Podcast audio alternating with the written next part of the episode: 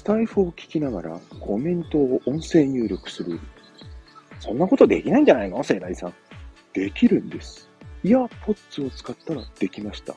小さい音で聞きながら自分は喋りコメント入力。皆さん知ってました？セーラ G21 iPhone 利用の豆知識でした。